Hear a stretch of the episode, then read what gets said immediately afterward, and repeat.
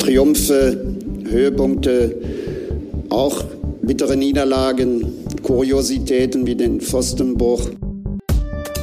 Hallo und herzlich willkommen zur Jahresabschlussfolge. Hier ist der Pfostenbruch, euer Borussia Mönchengladbach Podcast. Wir haben ja versprochen, uns nochmal zu melden und jetzt ist es tatsächlich soweit, unmittelbar vor dem Legendenspiel. Wir wollen heute aber nicht nur stumpf jetzt irgendwie die 15 ersten Spiele des Jahres durchgehen und natürlich wollen wir jetzt auch nicht äh, in den Januar und Februar zurückblicken, so richtig detailliert, sondern wollen das nutzen auch, um so ein bisschen nach vorne zu schauen. Ich bin Kevin hier im Pfostenbruch und begrüße natürlich erstmal Boris. Hi. Hi Kevin, freue mich nochmal wie, endlich wieder dabei zu sein. Und Jonas von Schwarz-Weiß-Grün, der Kopf hinter Schwarz-Weiß-Grün, ist heute auch am Start. Es ist eine besondere Folge, deswegen auch hier in besonderer Besetzung. Ja, hallo. Und wir haben tatsächlich noch einen vierten Mann im Bunde. Wir spielen mit Viererkette in dieser Saison und das gilt auch für uns an diesem Abend. Christian ist dabei. Kann man kennen äh, vom äh, Tribünenhocker, Fohlenkanal, Seitenwahl. Wo bist du überhaupt alles aktiv? Erzähl mal ein bisschen was. Ja, vielen Dank für die Einladung. Äh, ich freue mich sehr. Und ja, du hast es gesagt, Seitenwahl seit, ich glaube, mittlerweile über zehn Jahren mit dabei. Mit Unterbrechung, Tribünenhocker haben wir ursprünglich ähm, 2016 gestartet und äh, ja, sind ja jetzt so ein bisschen in den letzten zwei Jahren in Halbruhestand gegangen, wenn ich es mal so nennen kann.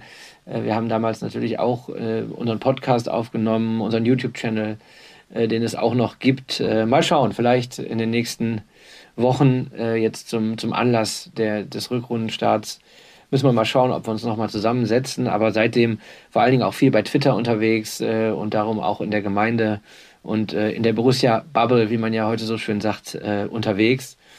Ja, und von daher, ich freue mich sehr, dabei zu sein und ähm, bin gespannt, was wir zum Jahr 2022 denn alles so zu besprechen haben. Und ähm, wie man jetzt so, so gerade Twitter entnehmen kann, äh, bist du da auch immer noch sehr, sehr emsig dabei und äh, da ist die Liebe ungebrochen sozusagen.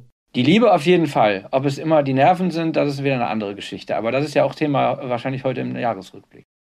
Ja, ganz genau. Und äh, wir können ja jetzt mal reingehen. Also wie gesagt, Jahresrückblick ist sicherlich vielleicht ähm, nicht ganz das richtige Etikett, weil dann müssten wir tatsächlich ja hier über Leute sprechen, die Max Eberl heißen oder Adi Hütte heißen und das ist ja gefühlt noch in einem anderen Leben gewesen.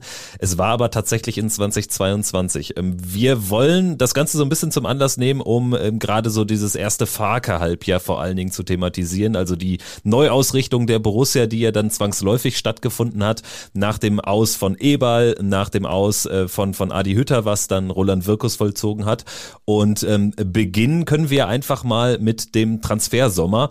Ähm, Jonas, du hast hier so ein, so ein schönes Google-Doc uns ähm, an die Hand gegeben. Da steht auch nochmal alles drin, sodass wir auch wirklich nichts vergessen können. Und ähm, vielleicht blicken wir zunächst mal äh, tatsächlich dann auf die zentralen äh, Wegmarken äh, des Sommers. Also ähm, zunächst wurde der Vertrag mit Patrick Herrmann verlängert. Sicherlich keine große Überraschung. Überraschender waren da dann schon die Vertragsverlängerungen von Jonas Hofmann und Alassane Player. Und ähm, Jonas, vielleicht äh, dein äh, Rückblick auf die Dinge. Also, wenn ich mich richtig zurückerinnere, waren wir da schon alle sehr überrascht positiv. Also das waren so die ersten zwei äh, richtigen Signale dann von Roland Wirkus auch. Das stimmt, das waren auch schon irgendwie zu diesem Zeitpunkt sehr notwendige Signale, weil ja die Vertragssituation bei vielen Spielern ja unklar war, bis heute noch unklar ist. Ähm, Deswegen, das hat mich damals auch wirklich gefreut, dass Hofmann und Player gesagt haben, sie wollen hier verlängern, wenngleich da auch wohl, es haben jetzt nur ein paar Medien berichtet, dass auch Aufstiegsklauseln im Spiel sind, aber ich sag mal so, ist es in jedem Fall besser, als sie ablösefrei zu verlieren. Sagen wir es mal so. Und tatsächlich ähm, ist ja der Umbruch, der natürlich zwangsläufig war, so ein bisschen, muss man sagen, aber verschoben worden. Ne? Also dadurch, dass mehr Spieler dann doch gehalten werden konnten in dem Sommer oder eben ja, gehalten werden mussten, kann man vielleicht auch sagen im Nachhinein, ähm, gab es ja jetzt nicht so den großen Umbruch. Also wir haben auch nochmal die Abgänge notiert. Matthias Ginter stand ja dann schon vor dem Sommer, weit vor dem Sommer fest, dass er nach Freiburg zurückgehen würde. Ähm, Brel Embolo hat den Verein verlassen äh, gegen ähm, relativ ähm, gute Ablöse, steht aktuell bei sieben Treffern in der Ligue 1. Ähm, Laszlo Benes ist weg und ansonsten Paulsen, Kisera, Bennett, die haben eh alle keine Rolle gespielt mittlerweile bei neuen Vereinen. Ähm, Boris, äh, vielleicht mal an dich die Frage, Hast du damit gerechnet, dass äh, der Umbruch tatsächlich dann über so viele Transferperioden jetzt offenbar gestreckt wird und im Sommer da eigentlich nicht so viel passiert ist, wenn man mal ehrlich ist? Naja, also das ist ja einfach in einer gewissen Art und Weise das äh, Gefühlsdilemma, was wir als Fans ja jetzt schon äh, seit äh, dieser, äh, dieser traurigen äh, Rückrunde jetzt ja auch schon irgendwie klar vor uns haben. Also ich meine, ich glaube, keiner von uns würde gerne in den Schuhen von, von Roland Wirkus äh, stehen, stecken gerade oder keiner würde gerne äh, mit, äh, mit auch mit einem äh, Trainer wie Daniel Farke tauschen wollen direkt, ähm, der halt auch, äh, also es ist halt einfach eine gewisse Fahrt ins Ungewisse ähm, für in, in vielerlei Hinsicht, weil wir natürlich einfach wissen, dass auf der einen Seite klar hätte man einen Umbruch äh, stärker forcieren können im Sommer um äh, auf der einen Seite vielleicht, vielleicht mehr ähm, äh, Ablösesumme generieren zu können. So, auf der anderen Seite ähm, gibt es natürlich auch mit einem neuen Trainer die Chance, eben halt doch jetzt wieder relativ schnell wieder mit einem hochqualitativen Kader dann doch wieder auch relativ weit oben spielen zu können. Ich glaube, diese ähm, dieses, diese Balance da zu finden, ähm, auch äh, für Roland Wirgus, äh, für Daniel Farke, für die gesamte, für den gesamten Verein, das ist, äh, das ist unfassbar schwierig. Und ich glaube, darüber haben wir uns ja auch in dem halben Jahr extrem ausgelassen. Teilweise auch sehr, sehr emotional über den Sommer, würde ich behaupten. Da kann man ja auch, glaube ich, jeder Meinung äh, irgendwo rechtfertigen. Ähm, am Ende würde es sich aber zeigen, ob der Plan aufgeht, so wie er jetzt angegangen wurde. Ne? Mit einem sehr, sehr, ähm, sagen wir es mal so, etablierten Kader in die Saison zu gehen. Dann muss aber eben halt am Ende auch mindestens äh, eine klassische ähm, Europapokal-Qualifikation äh, stehen bleiben, weil ansonsten droht eben halt wirklich, wie du es schon sagst, dann eben halt der Verlust von vielen äh, Spielern, ähm, ohne dass es auch nur ansatzweise, also, also ablösefreie äh, Verluste. Und das ist natürlich genau das Worst-Case-Szenario. Ne? Also, dass wenn wir mit so einem Kader jetzt in dieser Saison in keinerlei Region landen, die uns äh, europäisch weiterbringt, dann ähm, äh, stehen wir ohne irgendetwas da, müssen einen Kaderumbruch ähm, wirklich sehr, sehr äh, hemdsärmlich machen. Ähm, und dann kann es natürlich eine richtig, also eine wirklich harte ähm, Negativspirale geben. Und ich glaube, das ist ähm, die große, das große, das große Risiko, was der Verein gerade eingeht. Jetzt schauen wir mal. Aber Christian, wie siehst du das? Dein erster Eindruck so aus, aus, aus deiner Perspektive? Ja, ja, danke, dass du fragst. Ich war, ich habe gerade schon eifrig genickt die ganze Zeit währenddessen, weil ähm, es ist tatsächlich so, dass ich das für einen ganz, ganz wichtigen Punkt halte. Gerade diese, diese Erwartungshaltung. Also ich meine, wenn wir noch einen Kader haben, der irgendwie in europäischen Sphären sich positionieren kann, dann ist das jetzt. Und mich wundert dieser, dieser Tenor rund um Borussia, der anscheinend ja auch weitestgehend Konsens ist, das sei eine, sei eine Übergangssaison. Also ich weiß nicht, wohin denn der Übergang? Der Übergang in den Niedergang? Also ähm, da, da muss man, glaube ich, auch mal ganz ehrlich sein und sagen, wir haben jetzt eine Mannschaft, da sind Leute im WM-Finale.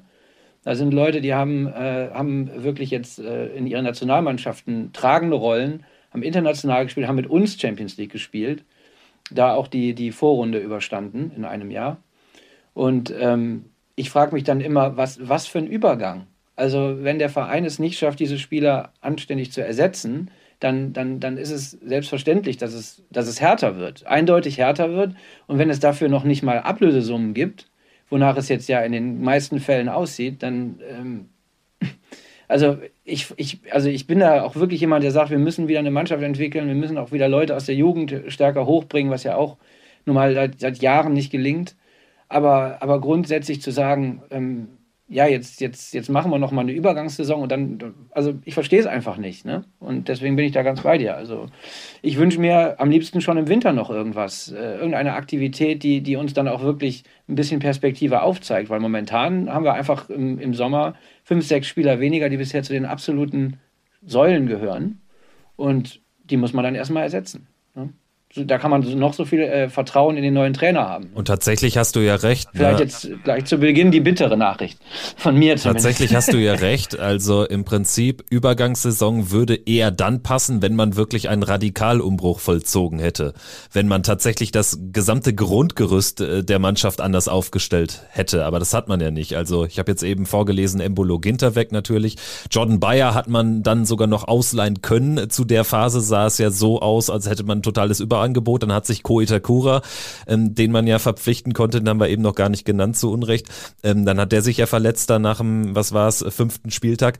Ähm, aber also auf den letzten Metern kamen ja dann sogar noch äh, Qualitätsspieler dazu. Also Julian Weigel müssen wir nennen. Ne? Also das war ja dann äh, ein Transfer, den Farke offenbar wirklich mit Vehemenz äh, gefordert hat und äh, die Laie ist ja dann zustande gekommen. Gut, äh, Nathan Gumu hat noch Startschwierigkeiten, würde ich behaupten. Ähm, ist dann ein Spieler, der aber natürlich auch nochmal zumindest in der Breite da äh, den Kader verstärken sollte. Also äh, tatsächlich ist der Kader jetzt so ausgestattet, dass man tatsächlich äh, wahrscheinlich am Ende wirklich irgendwie Platz 7 zumindest erreichen muss. Ansonsten ähm, wüsste ich nicht, in welchem Szenario man das als wirklich grundlegend positiv verkaufen könnte.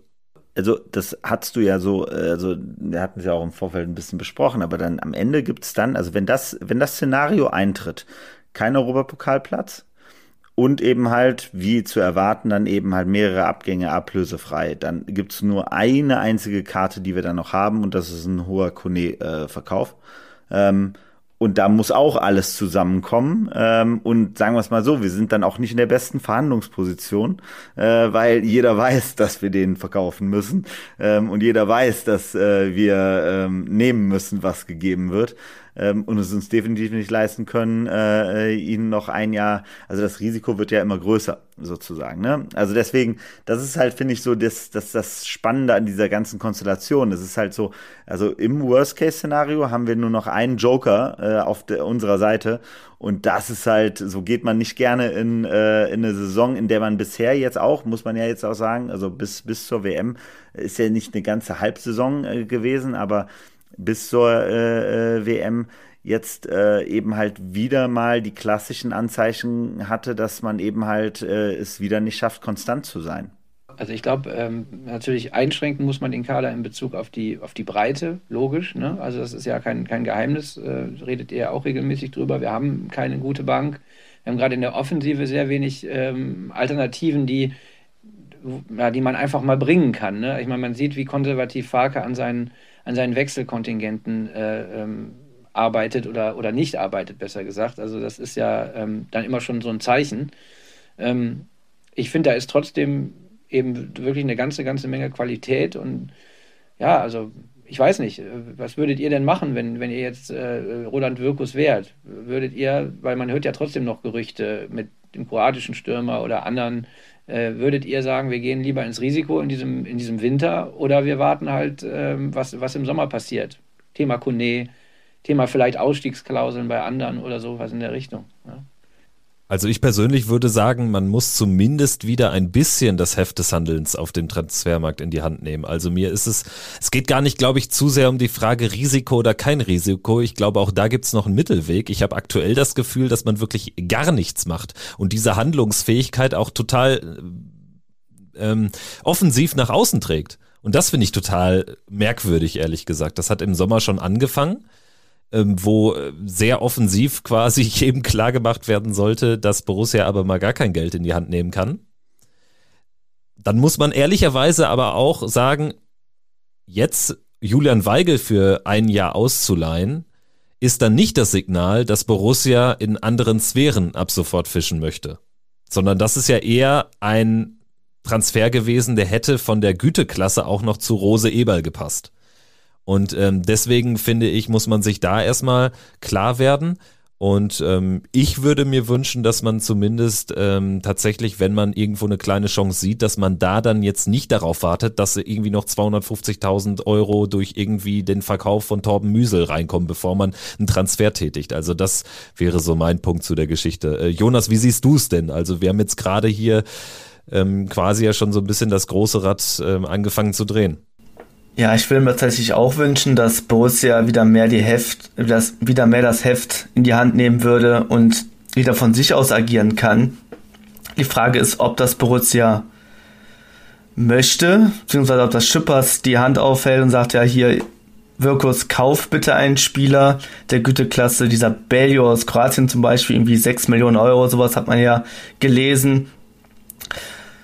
Ja, aber grundsätzlich, also im Endeffekt wird es darauf hinauslaufen. Also ich denke auch, dass das mit Kone dann so der letzte, so die letzte Möglichkeit sein wird, ähm, wenn es mit Europa nicht funktioniert oder generell, wenn man sagt, wir müssen irgendwie Abgänge von Benzebaini oder Tyram ersetzen, dass das halt quasi dann die Einnahmen sein werden, um ja, sich wieder besser positionieren zu können. Es gäbe halt dann keine andere Alternative aus meiner Sicht.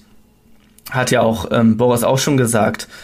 Ähm, und dass man da dann hoffentlich endlich mal wieder so in eine Art Handlungsfähigkeit kommt und nicht immer diese ja, Ambitionslosigkeit, ähm, die ich teilweise in der letzten Zeit auch immer kritisiert hatte, ähm, wenn Wirkus irgendein Statement abgegeben hat, dass es quasi so wirkt, dass Borussia sich ganz, ganz, ganz, ganz, ganz klein macht und ähm, quasi sich als Opfer der Umstände und ne, es kann ja alles sein, aber es wirkt halt wirklich dann so als wo nimmt man dann halt die Hoffnung her als Gladbach-Fan, dass sich halt diese ganze Sache mal ins Positive wieder ändert. Und da bleibt es am Ende halt dann bei Kone immer wieder hängen, weil ich wüsste gerade nicht, ja, wo ist denn jetzt dieser Punkt, wo ich hingreifen kann und sagen kann, hey, das ist jetzt, ja, daran kann man sich jetzt klammern.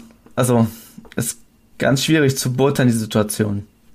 Also, vielleicht nur kurz, also was also was, was man da nur eben halt schon sagen muss, ist, das Interessante daran finde ich ja eben halt, dass, wenn man sich jetzt die gesamte Borussia Bubble anguckt, diese Wahrnehmung ja definitiv nicht da ist. Ne? Da ist ja schon ein, äh, also ich würde behaupten, ähm, eher 55, also eher das Glas halb voll als das Glas halb leer. Und das ist ja das, was und ich glaube, das haben wir hier ein paar Mal schon thematisiert. Das ist ja das, was uns eher so beunruhigt äh, in dieser Diskussion, ähm, äh, weil äh, es äh, so, also das wirkt, also jetzt jetzt ne, dramatisch ausgedrückt, hat man das Gefühl, wir, wir, wir fahren jetzt schon äh, seit, äh, wir, wir haben eine Fahrt von sechs Stunden äh, zu, einer, zu einer Klippe und wir fahren die jetzt schon seit vier Stunden.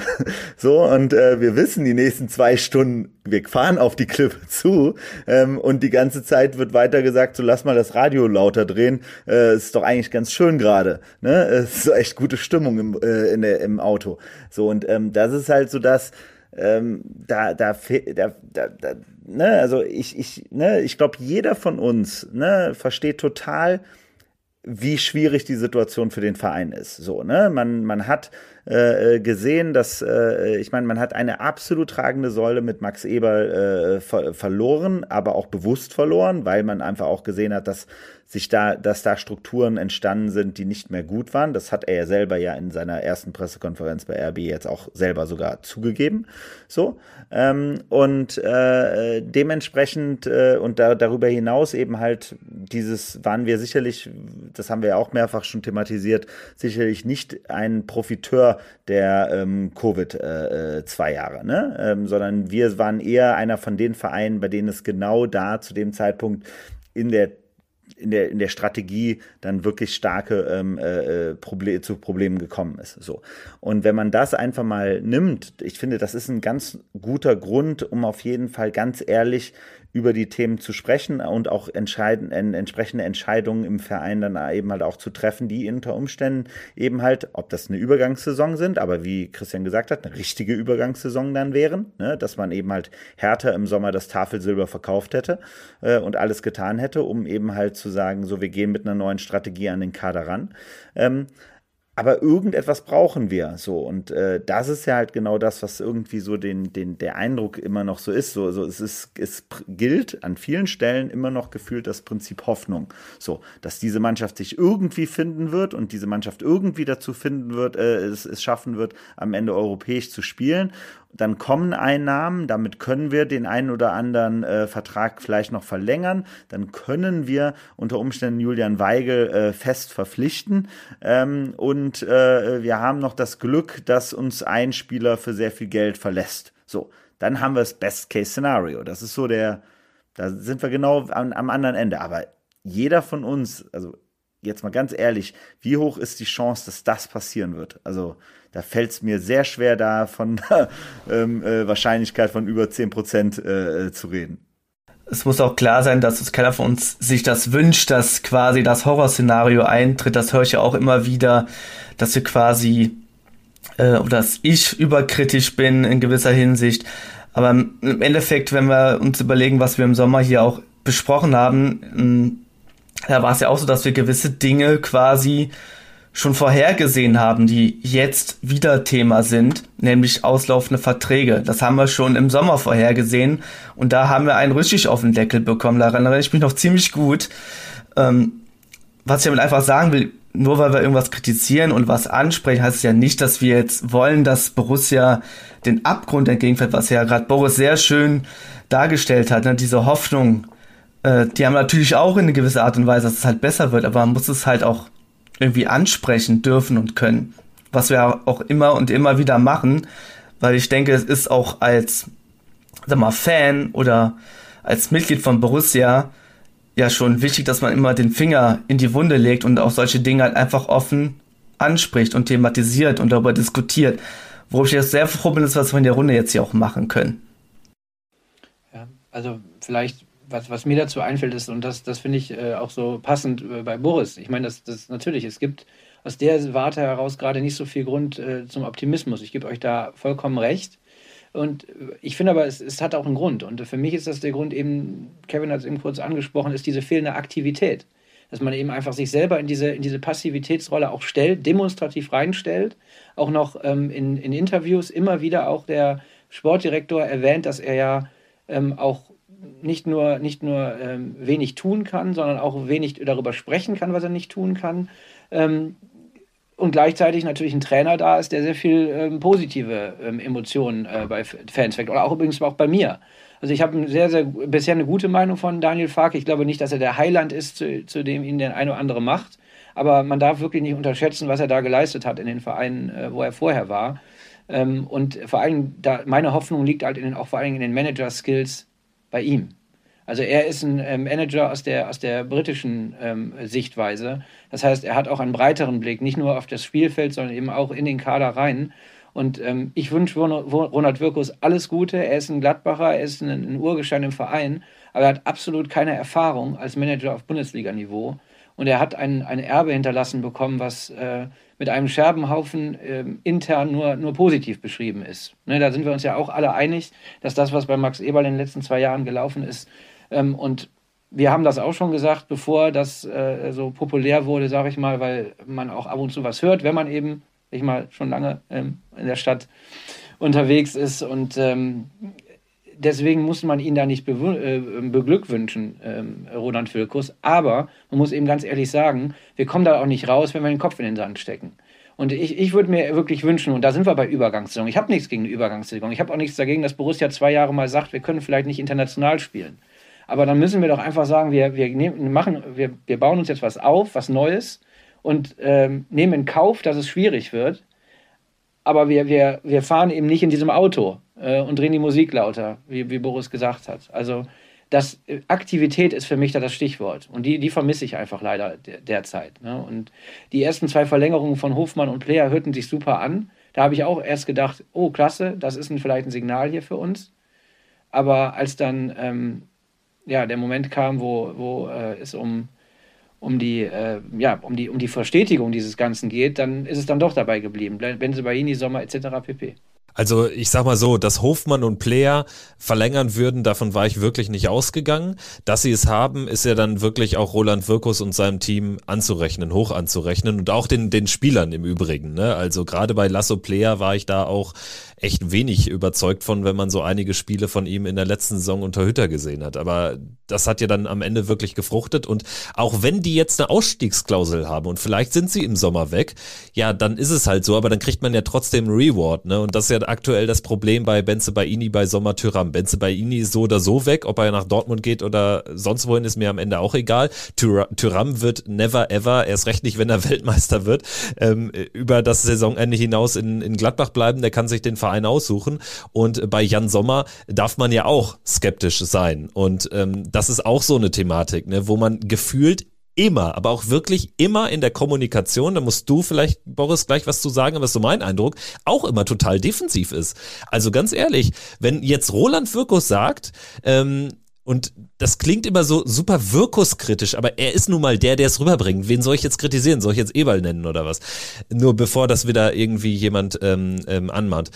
Wenn jetzt Roland Wirkus sagt, ja, vielleicht möchte Jan Sommer ja auch noch mal einen Titel gewinnen und dann in einem Atemzug Manchester United genannt wird, dann muss ich lachen, ganz ehrlich, weil Manchester United hat mit dem Titelrennen in England nichts aber auch gar nichts zu tun und wird damit auch nichts zu tun haben. Und das meine ich damit. Das bleibt dann so unwidersprochen im Raum und das ist für mich die totale Defensivhaltung, oder? Ja, es ist vor allen Dingen naiv. Ne? Also es ist halt immer, es ist halt auch so, so, es sind immer so, so, so, so Situationen, wo man dann, das, also es ist schon hart, ne? Also als, als genau das, als das gefallen ist, das, das ist dann einfach ein Satz, der, der, der macht halt einfach keinen Sinn, ne? Also äh, ja, er möchte Titel gewinnen ja, und dann ja, geht er vielleicht zu Manchester United. Das macht halt einfach definitiv keinen Sinn. Das ist, also, wenn, wenn er zu Manchester, also aus meiner Sicht kann ich Jan Sommer total verstehen, wenn er sagt, er wird der Nachfolger von De Gea in, äh, bei Manchester United. Das ist ein äh, Wahnsinnsverein, das ist äh, eine Wahnsinnsumgebung ähm, äh, und das ist ein super geiles Karriereende für ihn auch nochmal. Also,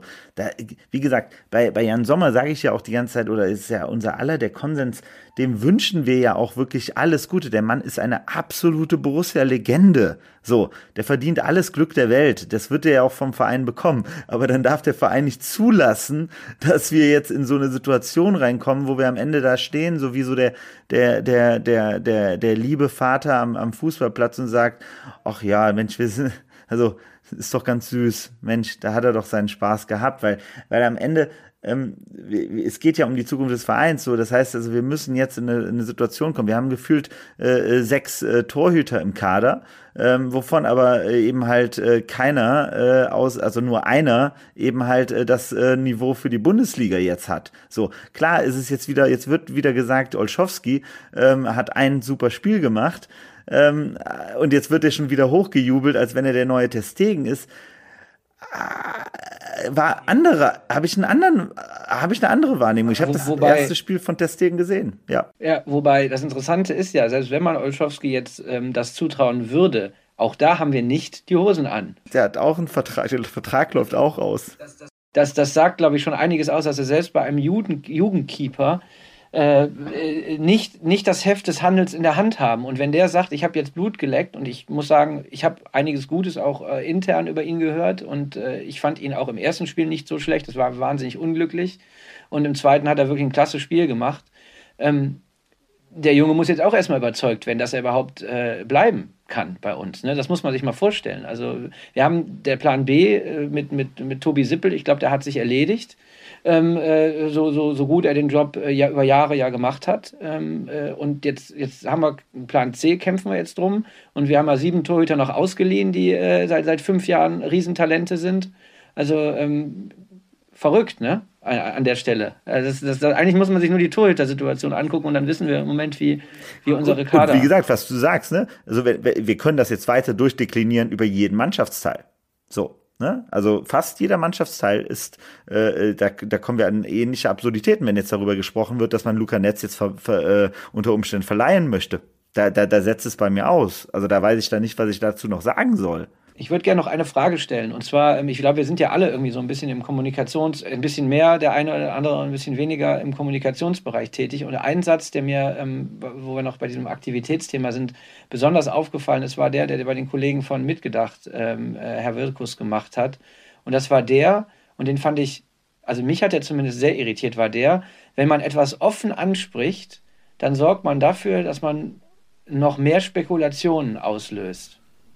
Also ich weiß nicht, habe ich das falsch verstanden oder ist das einfach, äh, das Gegenteil von dem, was ich jetzt sagen würde. Na, die, die, die These, die er ja macht, also die These an sich ist ja im Endeffekt, je, je, je ehrlicher man kommuniziert, umso mehr Probleme schafft man in der Öffentlichkeit. So habe ich das verstanden, oder, Christian? Wie gesagt, ja, ich, ich habe den Wortlaut wirklich nicht mehr genau im Ohr, aber auch das würde ich eben wieder, da würde ich widersprechen. Also auch dieser These würde ich widersprechen. Ja klar, das habe ich auch gemeint. Also hundertprozentig. Also nur so habe also so hatte ich es auf jeden Fall verstanden. So, ne? Und wenn er das so gemeint hat, dann ist es halt ganz gefährlich. Das ist halt sehr naives Kommunikationsdenken, ne? Weil, weil natürlich am Anfang schafft das erstmal nach einer Zeit, in der man eben halt sehr, sehr ähm, restriktiv kommuniziert hat, dann ist erstmal in dem Moment, wo man anfängt, wieder sehr, sehr transparent zu kommunizieren, hat das, gibt es erstmal eine Negativwelle, ne? weil eben halt plötzlich wieder viel mehr rein interpretiert werden kann. Die Leute nutzen das erstmal. So, aber nach einer Zeit schafft man dadurch ja eben halt auch eine gewisse Konstanz. Man, man hält sich, man schafft ja Vertrauen mit dem, was man sagt. So. Und das ist ja genau das, was uns gerade total fehlt. Ähm, also, das ist ja, ich weiß nicht, das, ist, hört sich ja immer doof an, aber es ist ja immer mein roter Faden seit dieser Eberl-PK, äh, äh, ähm, dass man einfach keinerlei Vertrauen in die Aussagen mehr bekommt, weil alles das, was gesagt wird, wird am Ende ganz anders gemacht. Und dann muss man sich nicht wundern, dass das dann irgendwo dann zerredet wird und dass in einer, in einer, in einer Situation, wo immer noch wir in einem Verein sind, der keine harte Medienwelt um sich herum hat, die ihn anfängt gerne zu zerpflücken, wie in anderen Städten in Deutschland, ähm, dann, dann, dann, dann schaffen wir uns damit nur selber Probleme. Und das ist halt so das, was, was für mich dann halt immer wieder ähm, absolut absurd ist und ich auch nicht nachvollziehen kann. Ich kann ein Beispiel geben, wo er vielleicht daran jetzt nicht so ganz, sich nicht so ganz dran gehalten hat, nämlich als es um Bayer ging, erinnere ich mich noch ziemlich gut dran. Da wurde auch gefragt, ähm, ob er, ob denn Burnley eine Kaufoption hätte und da hat er das, glaube ich, ziemlich offen gelassen. Also der quasi genau das nicht gemacht, was er ja eigentlich ja in diesem Podcast erzählt hat. Das fand ich dann schon Genau das gleiche bei Weigel, oder? Bei Weigel wissen wir, oder gibt es bei ihm mittlerweile irgendeine feste Aussage vom Verein? Eine offizielle Aussage gibt es bei beiden Spielern nicht, aber bei Bayer will ja zum Beispiel die Rheinische Post mittlerweile auch erfahren haben, dass Borussia dieses First-Pick-Recht sozusagen hat, das eben nicht der Fall eintreten kann. Burnley steigt unter Company auf in die, in die Premier League und ähm, dann sitzt das Geld eh locker bei einem frisch aufgestiegenen Premier League-Verein und dann holen die halt Bayer für 10 Millionen oder so wenn Borussia sein Veto einlegt, so habe ich es verstanden, dann kann da sozusagen nichts passieren. Und bei Weigel ist es ja immer so, dass von diesen 15 Millionen geredet wird, obwohl ja eigentlich dementiert wurde, dass es eine Kaufoption gibt. Das heißt, da wird ja mit dem Marktwert hantiert quasi. Der ist in der Öffentlichkeit 15 Millionen, das könnte das sein, was Borussia auf den Tisch legen müsste, aber eben nicht auf den Tisch legen kann. Auch da übrigens finde Was ja auch naiv, also was ja auch falsch ist, ne? Also de facto, ne? Also jetzt mal, jetzt nehmen wir den, den Fall, dass Julian Weigel doch noch zur WM gekommen wäre. Er hätte jetzt eine super WM gespielt, er wäre mit Gladbach in den Europapokal gekommen, dann hätten, wären wir ja nicht mehr bei 15 Millionen wahrscheinlich. Man könnte aber auch argumentieren, wenn es keine äh, fest verankerte Kaufoption gibt, gibt über Summe X. Man könnte auch sagen, hier, wenn Kone jetzt nochmal eine Bombenrückrunde spielt und am Ende vielleicht wirklich im Best Case für 40 Millionen geht, dann wären 15 Millionen auch wieder machbar. Also auch da wird ja dann quasi kommunikativ schon was ausgeschlossen was eigentlich auch nicht auszuschließen ist. Also irgendwie finde ich diese Strategie so ein bisschen blindflugmäßig. Man versucht irgendwie so da durchzukommen. Man hat ein günstiges Umfeld, was einem viel gewähren lässt. So nehme ich das zum Beispiel auch in dieser Twitter-Bubble wahr, wo man ja schon zum Nestbeschmutzer wird, wenn man auch nur irgendwas Kritisches ähm, anmerkt. Und das ist natürlich dann eigentlich eine relativ günstige Lage für Borussias Verantwortliche, oder? Naja, also ich finde, ich finde, ähm, und, und, ich gebe dir recht, ich habe auch ab und zu den Eindruck, dass man das, ich meine, klar, die, die, die Memes und so weiter rund um Roland Wirkus, das ist ja auch lustig und äh, ich, ich wünsche mir doch auch wirklich, dass, dass er das, äh, dass er das wuppt, ja, dass er da in eine Rolle reinschlüpft, die nicht nur eben diese, diese, dieses, diesen Stallgeruch äh, hat, sondern eben auch die Kompetenz bzw. die Erfahrung dann mit der Zeit auch, auch mit einschließt. Aber er ist, äh, und das, das ist doch der Punkt, er ist nun mal ein Novize auf, die, auf, dieser, auf dieser Position. Das ist null zu vergleichen mit dem, was er vorher gemacht hat. Und man kann, ich meine, wir können jetzt viel darüber diskutieren, wie seine Ära als Jugendkoordinator gelaufen ist. Das ist jetzt nochmal die andere Geschichte. Aber die Art und Weise, wie da gearbeitet, was, was, was erwartet wird. Alles, worüber wir gerade gesprochen haben, diese ganzen kommunikativen Dinge nach außen, in der medialen Öffentlichkeit, das sind alles neue, neue Dinge für ihn. Und das, das kann man ihm überhaupt nicht zum Vorwurf machen. Aber deswegen ist es auch in Ordnung, ihm vielleicht auch zu kritisieren, beziehungsweise auch darauf hinzuweisen, das kann man noch besser machen und so weiter. Weil ich meine, wir nehmen das nun mal so wahr und wir sind, wir sind eben da in der Beziehung offen und sagen, das hätte ich mir anders gewünscht. Ähm, aber das ist auch nicht schlimm. Also das muss man nochmal sagen, das ist überhaupt nicht schlimm. Schlimm ist es, wenn man sagt, ich habe das immer schon so, so gemacht und ich werde das immer auch weiter so machen und ich werde mich auch nicht ändern, weil das kann jemand, der einen Beruf seit weniger als einem Jahr hat, wir kennen das alle, definitiv nicht von sich behaupten. Ne? Und das ist äh, so ein bisschen der Punkt. Ja. Also hier will niemand das Netz beschmutzen, sondern eher sagen, ähm, das ist unser Eindruck. Ja. Ja, in der Tat. Genau diesen Eindruck würde ich auch äh, mehr oder weniger so teilen. Und äh, tatsächlich äh, kann man nicht oft genug betonen, dass natürlich die meisten Probleme geerbt sind, ne? also aus der Ebal-Ära. Das ist ja klar, nach so einer langen Ära und dann geht das mit dem größtmöglichen Knall zu Ende, dass da auf einmal nicht alles irgendwie von 0 äh, auf 100 wieder funktionieren wird, was in den letzten E-Ball-Monaten schon nicht mehr funktioniert hat, ist ja auch klar. Aber ähm, gut, vielleicht äh, können wir ja auch so ein bisschen mal auf die sportliche Situation noch ein bisschen äh, detaillierter draufschauen. Also ähm, sprich, wir schauen uns mal vielleicht an, was jetzt diese 22 Punkte aus 15 Spielen auch so für Borussia bedeuten, denn auch da ähm, muss man ja sagen, also diese Hinserie oder dieser erste Teil der Hinserie hat ja im Prinzip die gleichen Probleme offengelegt, die wir in den vergangenen Jahren oder gerade in der Hüttersaison auch schon hatten. Ne? Also das haben wir hier oft genug betont. Man äh, gewinnt Spiele wie gegen Dortmund, man spielt teilweise Hurra-Fußball und man weiß, wenn es nach Bochum oder Darmstadt geht, dass es eklig wird und dass es wahrscheinlich schlecht laufen würde. Dass es eklig läuft, das ist äh, das ist logisch, aber dass es dann auch immer schlecht eklig läuft, das ist eben dann wirklich unbefriedigend. Ähm, ja, vielleicht blicken wir mal so ein bisschen da auf äh, so, so ein kleines Fazit. Also wir alle sind ja, glaube ich, von Farke überzeugt, dass er zum richtigen Zeitpunkt jetzt der richtige Trainer sein kann. Final bewerten lässt es sich ohnehin noch nicht, aber ja, wie würdet ihr jetzt so die die ersten 15 Spiele bewerten rückblickend, gerade mit Blick darauf, dass sich der Kader ja gar nicht so sehr verändert hat, was man ja dann an manchen Leistungen auch offenbar sieht. Also ich kann gerne äh, kurz starten. Also aus meiner Sicht, wie gesagt, mein, mein roter Faden ist einfach die fehlende Konstanz. Und das ist jetzt unabhängig von äh, muss man ganz klar sagen. Das war äh, Ende, Ende, Ende Rose, äh, komplette äh, Hütterzeit und jetzt bei Farke. Das ist etwas, was in der Mannschaft drin liegt. Ähm, keine, äh, keine Qualität, ähm, drei Spiele am Stück zu gewinnen. Ähm, und äh, das ist halt einfach das, das große, ähm, das ist da einfach das große Problem, was wir als äh, Mannschaft weiterhin haben. Und äh, da müssen wir einfach gucken, wie wir das irgendwie in den Griff bekommen, weil wie du es schon sagst, es ist halt diese Extreme sind halt das, was uns halt als Gladbach-Fans äh, seit also über diese Saison hinaus einfach äh, begleitet und in dieser äh, Hinrunde bisher ganz genauso wie auch vorher auch. Das heißt, wir haben wunderbare Spiele, wo wir echt sagen, so geil, das ist traumhaft aus einem Guss. Ähm, und dann haben wir die Spiele, wo keiner von uns weiß, äh, äh, wie, wie, wie, wie, diese Kollegen sich da unten auf dem Platz als, als, als Bundesliga-Profis bezeichnen können. So. Und das ist halt einfach das Dramatische. So. Und vor allen Dingen so aus der Luft. Also selbst egal, welche Kommunikation im Vorfeld zu einem Spiel läuft. Also wenn, wenn, wenn, wenn Farke sagen würde, puh, äh, ne, ich weiß nicht, äh, ne, wir sind ganz schön angeschlagen gerade. So, das ist das eine. Aber ähm, äh, man hat das Gefühl, man geht, äh, es wird erzählt, ja, wir sind alle fokussiert, wir wollen hier das Spiel gewinnen und dann geht man am Ende deutlich als, als äh, Verlierer raus. So.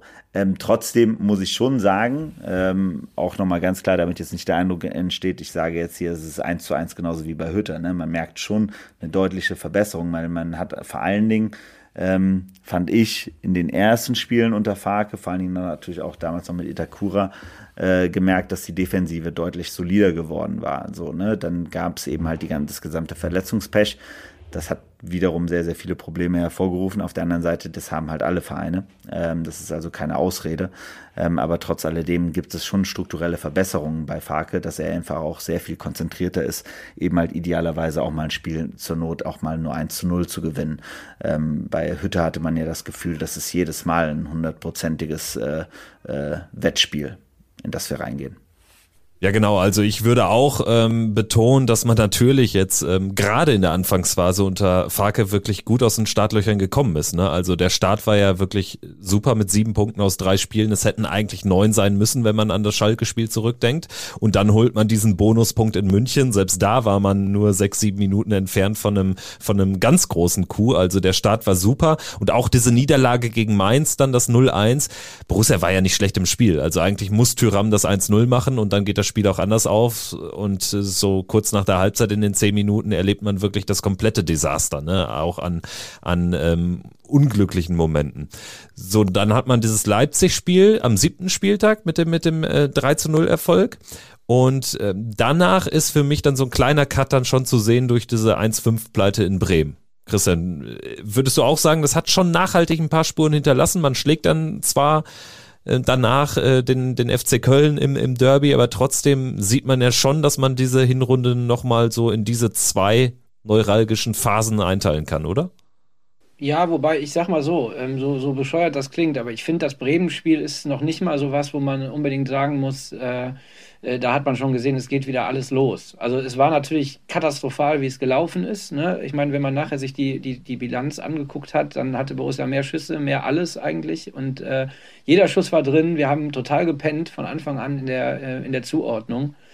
Ähm, also von daher, das, das war ja so ein Ding gewesen, das hätte man als Ausrutscher werten können. Ne? Und dann kommt der, dann kommt der Derby-Sieg, dann denkt man wieder, alles ist gut. Aber gerade auswärts, ich meine, wir können das ja auch teilen eigentlich fast. Die meisten Heimauftritte waren gut bis sehr gut.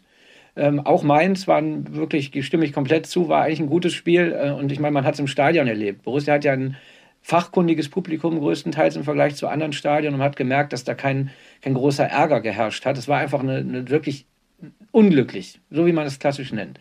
Und der Verlust von Itakura ist, glaube ich, dann auch wirklich ein ganz, ganz entscheidender Punkt auch für den weiteren Verlauf der, der Hinrunde gewesen.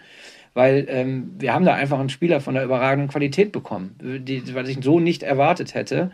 Auch wenn ich natürlich es für extrem unglücklich halte, dass auf einer Position, wo wir vorher personell eigentlich gut besetzt waren, äh, übermäßig gut besetzt waren, im Sinne von soliden Bundesligaspielern, jetzt noch jemand kommt, der vielleicht das extra Schuss Qualität bügelt, dafür aber andere fehlen. So, und ähm, äh, also ich finde, dass das, dass das eine wesentliche Rolle gespielt hat, weil die ganze Stabilität der Mannschaft dadurch gelitten hat. Und ähm, ja, wir haben es am Ende, finde ich, wieder einigermaßen hingebogen. Äh, mit, mit, dem, mit dem fulminanten Spiel gegen, gegen, gegen Dortmund. Aber ähm, solche Auftritte wie in Bochum, ja, was soll man dazu sagen? Ne? Das, das, äh, das ist dann eben das, was, was Boris eben erwähnt hat, dieses Borussia-Ding, was natürlich, sagen wir mal so, viele schon sagen, das ist seit 30, 40 Jahren so gegen die Großen, äh, das sagen auch meine Eltern, sagen aber gegen die Großen haben wir immer super gespielt, gegen die Kleinen war immer schwierig. Aber es ist halt gerade jetzt äh, seit, wenn wir von der jüngeren Geschichte äh, sprechen, nach Favre, war es immer so anderthalb Jahre oder ähm, eine gewisse Zeit ging es wieder mit dem neuen Trainer richtig voran und irgendwann fällt man in gewisse, in gewisse ähm, äh, Verhaltensweisen rein. Und die haben wir jetzt sehr schnell bei Farke wieder erlebt. Wobei ich hoffe, dass sich das nicht verstetigt, weil man ja schon merkt, dass er auch was das System angeht und so weiter, sich auch anpassen kann und Dinge auch weiterentwickelt. Also den Ballbesitzfußball, der am Anfang sehr stark thematisiert wurde, der hat sich auch ein bisschen äh, wieder gewandelt im Laufe der Hinserie. Ne? Also wir sind selten die Mannschaft, die jetzt überragend viel Ballbesitz hat. Wir machen vielleicht nur mehr mit dem Ball, wenn wir ihn haben. aber von daher finde ich grundsätzlich war das keine schlechte Hinrunde. Äh, aber es war sicherlich auch noch ein bisschen mehr drin. Ja, ich denke, es war ein Auftakt zu einem Prozess, zumindest unter dem Trainer, der noch der halt noch länger im Gange sein wird, gehe ich stark von aus, auch in der längeren Rückrunde im nächsten Jahr, dann wird es jetzt hoffentlich alles mal dann geben. Also ich hoffe, dass das mit das Thema Konstanz dann ähm, sich erledigt hat. Also Inkonstanz, dass halt dann mehr Konstanz reinkommt natürlich, so meinte ich das. Ähm, genau, eigentlich hat, habt ihr schon alles gesagt, was ich eigentlich auch dazu hätte sagen können. Also ich denke, was man jetzt wirklich nochmal gut herausstellen konnte, ist äh, die besondere Rolle von Ko Itakura. Ne? Also das war dann schon wirklich ein, super Transfer, dass man den an Land hat ziehen können und die Gegentorbilanz spricht da ja Bände. Also als Itakura noch dabei war und wir haben da nicht nur gegen das kleine Material der Bundesliga gespielt, sondern auch in München. Und ähm, wenn ich da an dieses Spiel zurückdenke, da aus dem Block heraus, äh, so manche Grätsche oder so, da geht mir immer noch das Herz auf. Und das ist dann schon was Besonderes. Und ich glaube auch, dass zum Beispiel ein Marvin Friedrich das grundsätzlich kann, er aber zum Beispiel in der falschen Mannschaft spielt. Das ist irgendwie, also wenn man auch äh, den Zeitpunkt des Friedrich-Transfers nochmal rekapituliert, das war ja schon die Phase, in der, also die Max Eberl-Desasterphase, wo der eigentlich schon gar kein vollwertiger Mitarbeiter offensichtlich mehr war bei Borussia Mönchengladbach. Und im Nachhinein frage ich mich wirklich, warum Marvin Friedrich bei uns spielt, weil irgendwie das scheint auch unter Farke, so ehrlich muss man sein, schon wieder nicht zu funktionieren. Oder bin ich da zu kritisch? Also vielleicht nur von, von meiner Seite, also ich das mit Koitakura nochmal nur ganz kurz, ne? Das Spannende an ihm ist halt einfach, das hat einfach gezeigt, wie auf Kante dieser Kader ge, äh, geschnitten ist. Das ist eher das Problem, finde ich. Äh, weil, weil man einfach gesehen hat, dass durch die Veränderungen mit Ko Itakura eben halt der gesamte Rest des Kaders, also der, der Stammelf sozusagen, so jongliert werden musste, wiederum ein Qualitätsplatz auf der Ersatzbank eben halt wieder weggefallen ist und wir dadurch einfach in diese, in diese Situation reingekommen sind, wo wir einfach nicht mehr ideal aufgestellt waren. Bis zu dem Zeitpunkt war der Kader ja wirklich, also wie gesagt, wenn äh, ich würde immer behaupten, mit äh, Itakura und mit Neuhaus äh, im, im Kader so, ähm, da ist, muss diese Mannschaft unter den Top 5 der Bundesliga spielen. Da gibt es gar keine andere Wahl, weil das sind alles Nationalspieler. Also das sind ja nur noch, also das ist ja wirklich fast eine gesamte Mannschaft von Nationalspielern. So, ähm, und äh, ähm, man sieht nur eben halt, sobald da eben halt ein, zwei äh, Säulen wegbrechen, ist eben halt, äh, dann haben wir die Situation, wo Chris Kramer ähm, in einem Spiel in Verteidigung spielen muss und äh, die Zehn spielen muss. So, und das sind halt alles so Situationen gewesen, die halt äh, zeigen, äh, wie, wie, wie, wie brutal die Situation in dem Kader ist. Ähm, und auf äh, Marvin Friedrich bezogen, ähm, ich bleibt da ja komischerweise, also ich, das, das wirkt mit ihm irgendwie alles verhunzt, bleibe ich immer dabei. Also ich halte ihn für A, A erstmal einen super guten äh, Typen so, ne? Ich glaube, der ist vom, vom, vom Charakter her äh, absolut klasse und äh, es, wir können froh sein, dass wir grundsätzlich so jemanden im Kader haben. So, aber spielerisch muss man ganz klar sagen, ist, hat man das Gefühl, es ist irgendwie einfach alles immer ein bisschen unglücklich. Äh, wenn man sieht, welchen Stellenwert er bis heute bei Union hat, das ist ja immer noch der absolute Wahnsinn. Und das ist aber auch dann wiederum das Dramatische. Man sieht halt, dass Union Berlin eine, so eine tragende Säule verliert und es sofort innerhalb von 0, nix kompensiert bekommt. Das bekommen die jedes Mal hin. So und äh, bei uns hat man das Gefühl, sobald irgendeine tragende Säule mal drei, drei Wochen nicht spielt, ähm, brauchen wir drei Monate, um das äh, zu, äh, zu covern. Ja, das ist vielleicht so dieser Osmeier-Effekt, ne? Äh, dass er es irgendwie immer wieder schafft, die Leute so perfekt bei sich einzubinden. Aber ich finde, das ist genau das Problem. Also die Kader, wenn man jetzt mal von der Kaderplanung ausgeht, wie sie vor der Saison war, man hat einen äh, Friedrich geholt, der Stamminnenverteidiger werden sollte. Der sollte Ginter ersetzen, ja, sollte eine, eine Säule werden. Dann hat er daneben Nico Elvedi, der ähm, ein international gestandener Spieler ist, oder in der Regel ist. Und dann haben wir einen Jordan Bayer, der unter äh, erstaunlicherweise unter Adi Hütter, neben übrigens Alassane Player auf der 10, ich, der einzige Spieler war, der äh, besser performt hat als, als vorher äh, oder als in, den, in dem halben Jahr zuvor. Und zum ersten Mal eigentlich auf eine längere Strecke auch in der Rückrunde gezeigt hat, dass er wirklich dieses Bundesliga-Niveau auch hat. So. Das finde ich dann so schade, ne? verletzt in der Vorbereitung und die, die Hackordnung hat sich dann schnell geändert. Itakura, man hat immer wieder betont, der kommt als Sechser. Ja, der kam wahrscheinlich als Hütter, für Hütter als Sechser oder war, war, war ursprünglich so angedacht. Wobei Farke ja gesagt hat, er war von Anfang an involviert in diesen Transfer. Ähm, und dadurch, äh, dadurch hat sich das Gleichgewicht verschoben. Jetzt geht ein, ein, Jordan Bayer weg, der anscheinend sehr, sehr solide da spielt in, in, in England. Und äh, es müssen sich im Ausfall von Itakura Elvedi und, und Friedrich zusammenfinden. Und aus meiner Sicht passt das überhaupt nicht. äh, nicht, weil beide Spieler nicht gewisse Qualitäten haben, sondern weil die beide nicht die Qualität haben, um zusammenzuspielen. Du brauchst einen Leitwolf. Keiner von beiden möchte diese Führungsrolle oder kann diese Führungsrolle so gesehen übernehmen. Keiner von beiden ist ein großer Aufbauspieler. Und ähm, man hat gesehen, dass es sowohl mit Kramer an der Seite von einem der beiden als auch mit Janschke deutlich besser funktioniert hat. Da muss man einfach mal so ehrlich sein. Weil Toni Janschke ist ein Spieler, der funktioniert in Systemen. Der, der liefert ab. So, ne? Da kann er noch so langsam, noch so alt sein. Und das fehlt den beiden in Kombination. Und deswegen bin ich genau bei Boris. Ich sehe momentan nicht, wie das noch zu einem, äh, zu einem guten Ende führt in dem Sinne. Und ich habe auch immer wieder gesagt, Nico Elvedi wäre ein guter Kandidat gewesen, im Sommer ein bisschen was Geld einzunehmen. Weil er ist ein guter Spieler, er ist ein verdienter Borusse, aber er hat nie dieses Führungsspielerpotenzial nachgewiesen, jetzt mittlerweile nach sechs Jahren, was man ihm vielleicht irgendwann zugetraut hätte. Und äh, von daher auch da wieder ein bisschen unglücklich einfach. Ich spekuliere jetzt mal so ein bisschen. Also ich finde Friedrich mal, abgesehen davon, auch wirklich sehr sympathisch, so generell, auch was man alles so ihm hört. Und der Bruder, glaube ich, oder der Vater hat eine Kneipe äh, in Kassel, ist es, glaube ich. Und die Schwester spielt ja selbst Bundesliga, glaube ich, bei Leverkusen, ne? Genau, also es ist eigentlich eine ganz spannende Familie, so gesehen. Und ja, worauf wollte ich noch? Also, das, ich hatte so immer das Gefühl, also wir hatten ja ähm, erst kam ja Itakura, darauf haben wir uns ja auch alle gefreut und wir haben ja auch alle eher so im, im Mittelfeld verortet, wenn ich mich jetzt nicht ganz täusche, zu Beginn. Und dann kamen ja irgendwann die Gerüchte zu Weigel. Und da haben wir uns erstmal alle gefragt, hey, was wollen wir jetzt mit Weigel? Wir haben doch jetzt Itakura, wir haben Kone, wir haben Kramer, die können doch alle Mittelfeld spielen. Wir haben auch Innenverteidiger, Friedrich, wir haben ähm, also der, der Ersatz ja von Ginter war ursprünglich. Wir haben ähm, Elvedi, wir haben Bayer. Wir haben auch theoretisch noch Janschke. So. Und dann, dass dann Weigel dann halt durch so ein konkreten Thema wurde und auch es mal mehr herauskristallisierte, dass Farke ihn ja unbedingt haben wollte oder haben, ja genau, auch haben wollte, gehe ich so jetzt im, so im Endeffekt davon aus, dass er quasi gesehen hat, okay, die Innenverteidigung so wie sie aufgestellt ist, hat gar nicht den starken Spielaufbau, den ich eigentlich für mein Spiel brauche. Und deswegen ist er auf die Idee gekommen, okay, Itakura, der kann auch Innenverteidiger spielen. Vielleicht ziehen wir ihn, vielleicht ne, ist ja glückliche Umstände, dass Friedrich sich dann halt verletzt hat, aber vielleicht wäre es ja früher oder später so gekommen. Itakura rutscht in die Innenverteidigung und ich stelle Weigel ins Mittelfeld und so habe ich zwei spielstarke Spieler im Zentrum.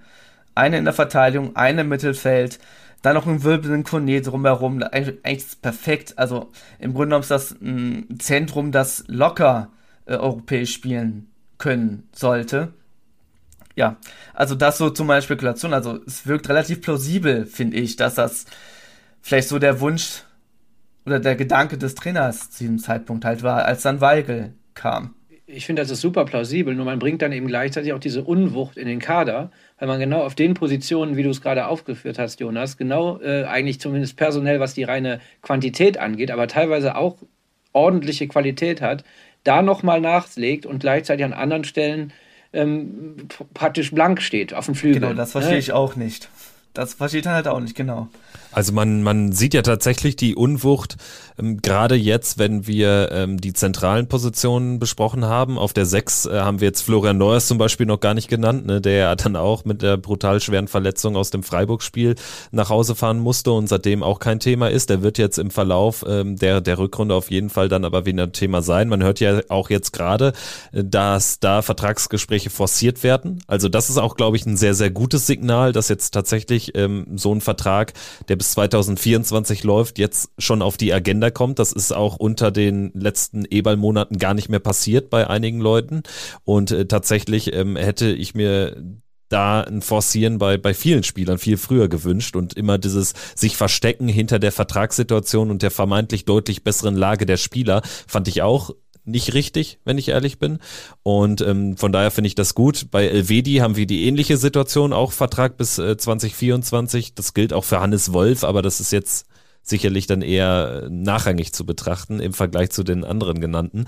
Aber tatsächlich sieht man ja jetzt schon wieder, dass wir das nächste sehr, sehr interessante Sommertransferfenster haben werden. Also wir haben einmal die ablösefreien Abgänge zu ersetzen Und die haben wir, und ich glaube, das spreche auch für euch, ja auch quantitativ zu ersetzen, weil gerade offensiv ist da nichts. Also Tyram kann ich jetzt nicht ersetzen nur durch Dion Bellio und mir am Ende sagen, jetzt äh, ist kein Geld mehr da. Also das muss ich irgendwie anders auffangen. Ich muss die Struktur sonst offensiv auch ein bisschen anpassen und verändern, weil ich kann jetzt nicht irgendwie ähm, nur mit einem Stürmer in die nächste Saison gehen zum Beispiel. Also vielleicht sprechen wir da nochmal so ein bisschen drüber, dass wir nochmal die Offensive auch so ein bisschen hier thematisieren, weil egal was jetzt mit Tyram passiert, spätestens im Sommer dürfte er ja weg sein und dann stehen wir vor dem großen Problem. Mein, meine Sicht ist ja, ich glaube nicht, dass wir den Luxus haben, überhaupt über den kommenden Sommer zu reden, sondern ich glaube, die Dynamik ist jetzt schon am Laufen durch die Situation der WM jetzt auch ähm, und durch die äh, Vertragssituation. Ich glaube, wir werden ab jetzt, ähm, also sobald die WM vorbei ist und sobald sich äh, das neue Jahr gestartet hat, äh, werden leider äh, die Spieler teilweise die, die, die Fakten schaffen äh, ähm, darüber, wie es weitergeht. Und dann sind wir nur noch in der Defensive zu reagieren. Ähm, und dann fallen wir irgendwann in das Sommer-Transferfenster äh, aus meiner Sicht eher rein. Äh, und ich hoffe, dass wir da noch gerade stehen können, sagen wir es mal so, weil ähm, was, was du ja sagst, ich meine, ich meine, das, das sind ja, das sind ja Themen, Themen dran, die haben eine äh, Situation, wenn, wenn eben halt jetzt, also äh, ne, wir, wir werden zwei, drei, wir brauchen zwei, drei Leute zum jetzigen Kader eigentlich noch in der Offensive. Ähm, ohne die wird es schwierig werden. So, selbst bei runtergekoppelten, runtergedrehten Erwartungshaltungen, wenn man sagt, wir werden erstmal damit leben müssen, zwei Jahre graue Maus zu sein. Selbst dann werden wir zwei, drei Leute offensiv brauchen, die Bundesliga-Format haben.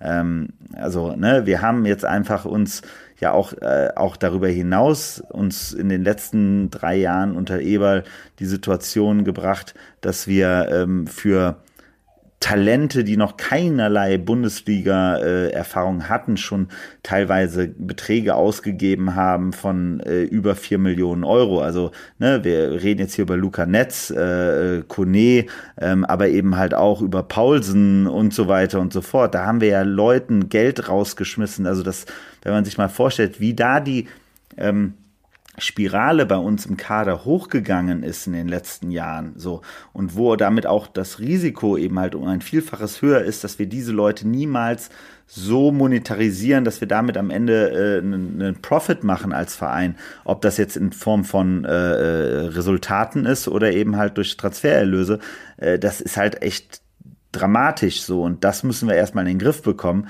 und deshalb wäre es aus meiner Sicht, wie du es schon sagst, das wäre der größte Fehler, jetzt mit einem einzigen Spieler, der dann irgendwie wieder sechs bis zehn Millionen Euro kostet, das gesamte Ding zu blocken, dann sind wir wieder komplett unfähig, irgendetwas zu machen, sondern wir müssen uns irgendwie eine Lösung äh, äh, an, angewöhnen oder, oder dahin kommen oder eine Qualität auf dem Transfermarkt hinbekommen, die ähnlich derer ist, die, die eben halt ein Union Berlin und Freiburg machen, die eben halt fünf, sechs Spieler kaufen, die zusammen vielleicht vier Millionen Millionen Euro kosten, aber davon sind drei am Ende äh, Stammspieler in der Mannschaft.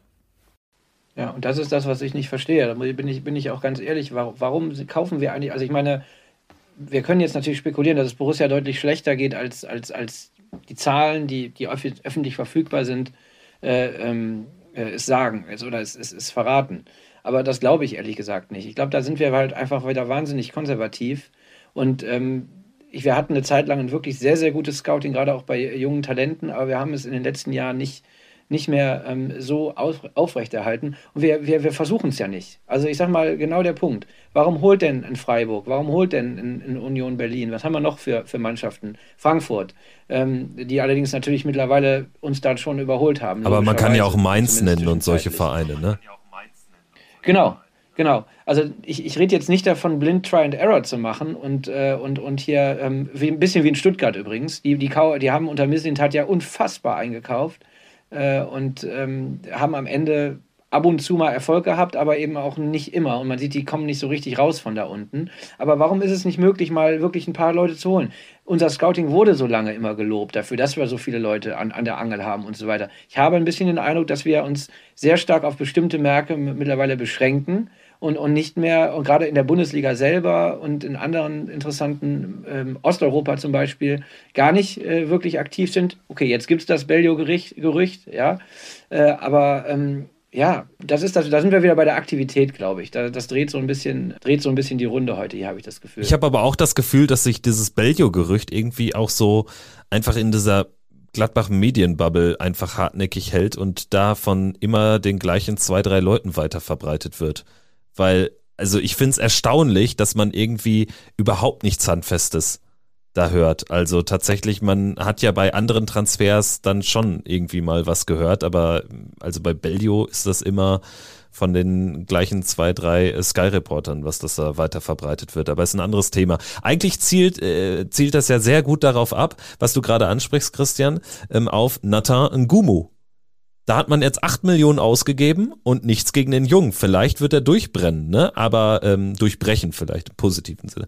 Ähm, aber Warum hat man diese 8 Millionen ausgegeben in der Phase, wo man selbst immer wieder propagiert hat, dass es super eng ist finanziell? Da hätte ich mir ganz ehrlich lieber drei Transfers gewünscht für eben 8 Millionen in Summe. Und das wäre möglich gewesen. Also wenn Freiburg Chiré kaufen kann oder wenn so Leute wie Paccarada von St. Pauli weg wollen, keine Ahnung. Also es, die Position hätte uns vielleicht eher nur einen Vorgriff gegeben auf den Benze Baini Abgang. Aber gerade auch offensiv, also da hätte man doch was machen können. Ja, ich meine, Frankreich ist nun mal ein Scouting-Feld, gerade die Ligue, äh, äh Ligue 2 ist ein, ein, ein Scouting-Field, wo wir sehr stark äh, unterwegs sind, ne, wo wir auch äh, viele Kompetenz haben. Aber die Spiel, das hat natürlich die Welt mittlerweile mitbekommen. Und ähm, deswegen sind diese Spiele auch entsprechend teuer. Äh, es dauert, solche Transfers vorzubereiten. Man hatte dann einen an der Angel. Man hat dann im Prinzip einen E-Ball-Transfer gemacht zu einer Zeit, wo wir keine E-Ball-Transfers mehr machen können. Und dass er jetzt so einen relativ unglücklichen Start hatte, wobei ich fand, wo, wo, wann kam er zum ersten Mal rein, wann wurde er zum ersten Mal eingewechselt? Ähm, da hat er richtig Feuer ja, gehabt. Gegen Mainz wurde er eingewechselt, aber, aber Startelf-Debüt war ja in Darmstadt. Genau, also am erste, erste Einwechslung richtig Feuer, hat man das Gefühl, super, geht an ein paar Leuten vorbei, bringt auch mal Tempo rein und danach wirklich in die Phase reingekommen, die du eben erwähnt hast, Kevin, in der es dann plötzlich nicht mehr so gut lief. Und dann hat, musste er zum ersten Mal mehr spielen und das ist natürlich unglücklich gewesen. Ne? Ich hoffe, dass er nicht verbrannt ist, weil ich glaube, da ist schon Talent und da ist auch schon Potenzial. Aber man hat halt dann wieder viel jetzt auch da reingelegt mit den 8 Millionen im wahrsten Sinne des Wortes. Ne? Es muss denn jetzt auch irgendwie klappen. Und wir wollen jetzt nicht über Hannes Wolf spekulieren, dass das in diese Richtung geht. Ne? Also deswegen, ja, ich bin dabei. Ein paar, vielleicht lieber zwei, drei Kollegen, äh, die, die, die, die dann auch noch nicht mit so einer Erwartungshaltung kommen. Ja. Genau, so sieht's aus. Und ich würde sagen, bevor wir jetzt zum Ende kommen, Boris, du bist jetzt auch gleich äh, raus, aber ich äh, will dich nicht entlassen und ich möchte jetzt noch ein Thema aufmachen, was wir auf jeden Fall noch diskutieren sollten, und zwar das Reizwort Mentalität. Und bevor Boris, äh, du jetzt ähm, in, in den nächsten Termin gehst, ähm, was sagst du denn dazu? Also dieses Wort verlässt uns nicht mehr. Und ich werde es jetzt auch bewusst hier nochmal thematisieren, weil ich finde schon abenteuerlich, wie sich manche regelrecht darum herumwinden, am Ende es aber immer wieder bei dieser Debatte rumkommt. Das zeigt übrigens auch die Weltmeisterschaft gerade. Also es gibt ja regelrechte Grabenkämpfe zwischen Anhängern von spielerisch äh, ähm, versierteren Mannschaften und äh, Mannschaften, die eben dann auch über Mentalität am Ende zusammengefasst gesagt kommen. Wie siehst du das ganze Thema jetzt bezogen auf Borussia Mönchengladbach?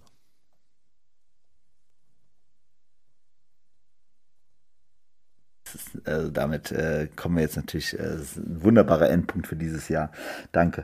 Ähm, also, äh, ähm, ich, ich glaube, am Ende äh, muss man jetzt hier das äh, ganz salomonisch äh, betrachten. Es, am Ende geht es nicht ohne, ne? Also äh, bei beiden Seiten, ne? Also du wirst, also es, es, es, es ist ganz äh, gefährlich. Also ich finde dieses Mentalitätsproblem äh, in dieser Mannschaft schon seit Jahren existent. Also, also erstmal ist es eben halt nichts. Und ich würde immer behaupten, so, ja, ich meine, ich bin ja auch schon immer Borussia-Fan und ich weiß noch, als ich in den Anfang der 90er angefangen habe, auf den Bürgelberg zu gehen, so, ähm, Mentalität war auch da schon immer ein Thema, was man irgendwie und dieses Tragische von Borussia, so, das war immer eher so dieses Tragische. Das fand ich immer so, das war das, womit ich so groß geworden bin, auch dann mit zwei Abstiegen, ähm, so, äh, Spiele gegen Alemannia Aachen äh, auf dem Tivoli, sowas, äh, das, das, das war schon, schon brutal. Aber das, was man dieser Mannschaft jetzt, bei dieser Mannschaft sieht, das ist eben halt was anderes, wenn, weil, also ich bleibe immer dabei, es gibt, glaube ich, seit den ähm, äh, Mitte der 80er Jahre hat Borussia nicht mehr über so einen qualitativ hochwertigen Kader verfügt. So. Und das über so einen langen Zeitraum. So. Und wenn ich mir angucke, wie schwach dieser, dieser Kader dafür dann performt hat in einer, in, einer, in einer Liga, in der bis auf Bayern München alles andere ziemlich chaotisch abgelaufen ist, so, ne, ähm, bleibe ich einfach dabei, dass, dass dieser Kader an sich einfach ein Mentalitätsproblem hat, so. Ne? Das ist fußballerisch ein traumhafter äh, Kader, das ist auch äh, physisch ein sehr, sehr guter Kader, aber die Mentalität da bleibe ich bei, oder, oder Charakter oder wie auch immer man es bezeichnen möchte, ähm, da bleibe ich einfach dabei, da hat dieser Kader einfach ein, ein grundsätzliches Problem und ähm, das kann man versuchen an irgendwelchen Typen äh, äh zu, zu, zu festzumachen. Ähm, aus meiner Sicht ist der Trainer das anscheinend nicht das, der entscheidende Faktor dabei. Ähm, vielleicht ist es das Umfeld, äh, vielleicht sind wir das auch als, als Fans, die viel zu früh die Leute ähm, äh, hoch, hochheben auf irgendein Podest, bevor sie auch nur irgendetwas äh, großartig geleistet haben. Ähm, aber da ist halt schon etwas dabei, was, ähm, was, was, was irgendwie sich ändern muss in diesem Verein, ähm, auf der, im, im, Kader auf jeden Fall, ähm, damit wir das endlich abgelegt bekommen, damit wir endlich wieder eine Mannschaft haben, die hungrig ist und das nicht eben halt über ein Spiel, sondern eben halt über viele Spiele hinweg. Wenn ich mir mein Lieblingsbeispiel äh, war ja immer diese, es gibt auf YouTube, glaube ich, noch diesen Zusammenschnitt sämtlicher Tore der Mannschaft von, was war das, 93, 94. War das 93, 94, die herrliche Saison mit Effenberg? 93, 94, ne? So, da, äh, äh, ich weiß, da warst du, glaube ich, noch nicht mal geboren, Jonas. Äh, äh, nein, aber. Ähm, also die, äh, die erfolgreiche, die mit Effenberg war 94, 95. 94, 95. Mit Pokalsieg dann, ne? Mit Pokalsieg, genau. So, wenn man sich die Saison einfach nimmt und da einfach nur anguckt, wie wir da jedes Spiel Tore, Tore schießen wollten. Jedes verdammte Spiel hatten wir da elf Leute, die irgendwie versucht haben, so viele Tore wie nur möglich zu schießen. So. Und jetzt gucke ich mir diese Mannschaft an. Die spielen gegen Bayern 5-0, die spielen gegen Dortmund äh, traumhaft, man, manchmal, selten, äh, äh, super guten Fußball. Aber kriegen sie dann eben halt, äh, aber keinerlei Konstanz. Und das ist halt am Ende eine Mentalitätssache. Und deshalb bleibe ich dabei. Mentalität ist etwas, was unserer Borussia im, äh, in der, im Kader auf jeden Fall fehlt. Das, war, das fand ich das Beste von Ronald Wirkus, dass immer gefragt wird, haben wir keine Mentalität? Nein, wir brauchen Spieler, die haben dann einen, die brauchen einen anderen Skill. Also die diesen Skill auch haben, die suchen wir jetzt auch. Also ich finde das Thema ehrlich gesagt albern. Ohne Qualität geht gar nichts, ne? das ist ganz klar. Und auch ohne eine gute taktische Einstellung. Das muss auch zur Mannschaft passen. Das hat sicherlich in, in, im letzten Trainer weniger funktioniert, als es hoffentlich jetzt mit diesem Trainer funktioniert. Aber jeder, der schon mal zusammen äh, äh, in einer, in einer äh, Halle gekickt hat oder auf dem Ascheplatz oder in der, in der Kreisliga, weiß, dass man manchmal als Spieler äh, aus welchen Gründen auch immer, auch wenn man die gleiche Qualität vom, am, hat wie am Vortag, anders spielt. Und äh, dass man auch manchmal anders reagiert, weil die Umstände eben so sind. Und ich finde, das ist einfach so eine Nicht-Debatte. Ja, Christoph Kramer ist ja derjenige, der im Prinzip in Deutschland das populär gemacht hat, dass es das Thema nicht gibt da hat er sich gestern, habe ich zufällig gesehen, auch mit Mertesacker nochmal drüber äh, gestritten, der natürlich so zum klassischen, das gibt es natürlich, gehört. Äh, und also, wie gesagt, ich, ich finde es aber, es ist, nicht das es ist nicht das Einzige, aber in diesen Nuancen, in diesen Nuancen, ob du was gewinnst oder nicht gewinnst, spielt es eine große Rolle. Deswegen hat Eintracht Frankfurt in den letzten zehn Jahren zwei Titel geholt und Borussia Mönchengladbach hat eine fantastische Zeit geredet, aber das Blecherne, wie ein ehemaliger Mitarbeiter gesagt hätte, hat, äh, hat gefehlt. Und das sind aus meiner genau diese Nuancen, die, die, die wir einfach immer wieder nicht haben. Und ob, ob das vielleicht auch Teil von Borussia Mönchengladbach ist, dass wir die nie haben, das könnte auch sein. Dass das vielleicht, wir wären vielleicht gar nicht Borussia, wenn das so nicht ist. Ja, in der Tat. Also ich äh, halte auch äh, wenig davon, das komplett zu ignorieren, was ja ähm, von der Kramer-Riege getan wird.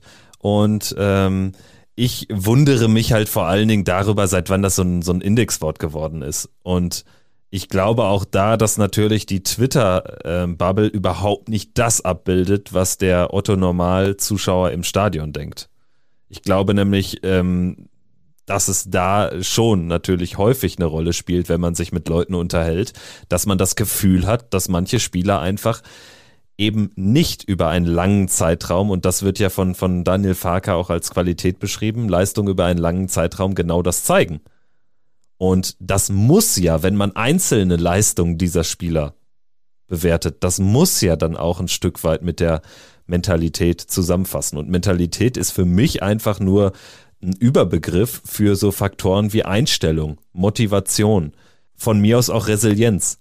Und das ist für mich einfach nur ein Überbegriff, der genau das vereinfacht. Und ja, Jonas, vielleicht dein Take noch dazu. Also ich möchte dich jetzt nicht auslassen bei diesem Reizthema. Ja, gerne. Also ich habe mich dem Thema ja so ein bisschen mal von der wissenschaftlichen Seite genähert ähm, und dass das jetzt total staubtrocken werden sollte.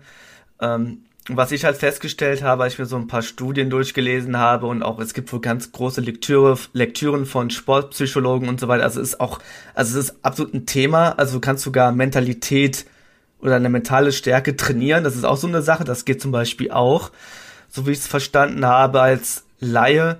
Aber unter dieser ganzen Mentalität, da fällt tatsächlich total viel. Also was auch du gerade gesagt hast, Kevin. Also sowas wie Konzentration, äh, Nervenstärke in Situationen, äh, Umgang mit Druck. Also wie ist es, wenn du in Rückstand gerätst? Wie reagierst du darauf? Ähm, wie zeigst du deine eigene Stärke auf dem Platz? Also wie kannst du das, was du innen in dir fühlst, nach außen tragen? Da will, glaube ich, sein, dass Chaka so das so ein gutes Beispiel dafür ist, wie er quasi seinen Siegeswillen auf andere übertragen hat, diese Mannschaftsdynamik, ähm, ja, oder wie man Rückschläge verarbeitet. Also nach einer Niederlage ähm, natürlich, dass man halt dann wieder den Kopf hochbekommt und wieder neu angreift. Und ähm, genau, also deswegen ist sowas wie diese Mentalität auf jeden Fall ein Teilaspekt einer eines ganz großen Spektrums, ähm, wie erfolgreich eine Mannschaft oder ein Spieler sein kann.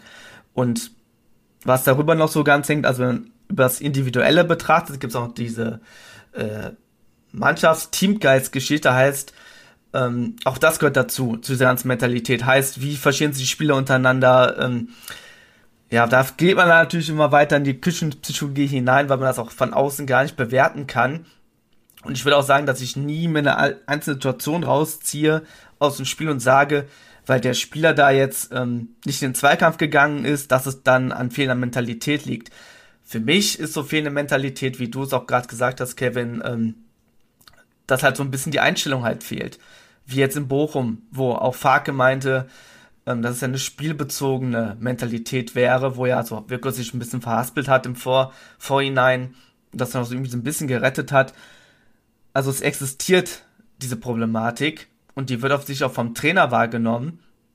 Und ich denke, dass man die halt auch angehen kann und die man auch immer wieder ansprechen sollte und dabei aber auch nicht vergessen sollte, okay, es gibt noch taktische Themen, es gibt noch äh, bestimmt individuelle Themen bei den Spielern, wenn irgendwas familiär vorgefallen ist, was ich jetzt nicht weiß, Ernährung, Fitness, Zustand des Spielers.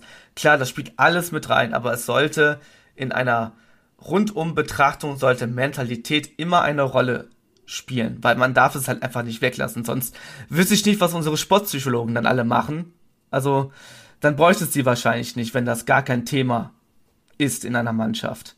Ja, und vielleicht um nur ein, einen Punkt dazu noch, es muss ja nicht direkt sich immer auf diesem Niveau aller Mario Basler und Doppelpass abspielen. Ne? Früher haben wir einfach Kisten getragen im Training und im, im Spiel, äh, obwohl wir am Vorabend noch gesoffen haben, äh, haben wir richtig rausgehauen, weil wir, weil wir so eine tolle Mentalität hatten, weil wir Typen waren. So. Das ist natürlich vollkommener Humbug. Aber das komplett rauszulassen, so wie Jonas sagt, ist, ist, ist, geht genau in die gleiche Richtung, weil dann tun wir plötzlich so, als wären hier keine Menschen mehr auf dem Platz. Das gehört nun mal zum menschlichen Leistungsfähigkeit einfach dazu. Das ist ein Mosaikstein und äh, den sollte man äh, durchaus äh, berücksichtigen. Und wie du schon sagst, ich finde, unser Trainer geht das doch relativ offen an. Der hat das doch genau auch nach dem Bochum-Spiel, direkt nach dem Spiel, hat er das auch so offen gesagt, dass ihm das da nicht gefallen hat, nicht gef auch gefehlt hat.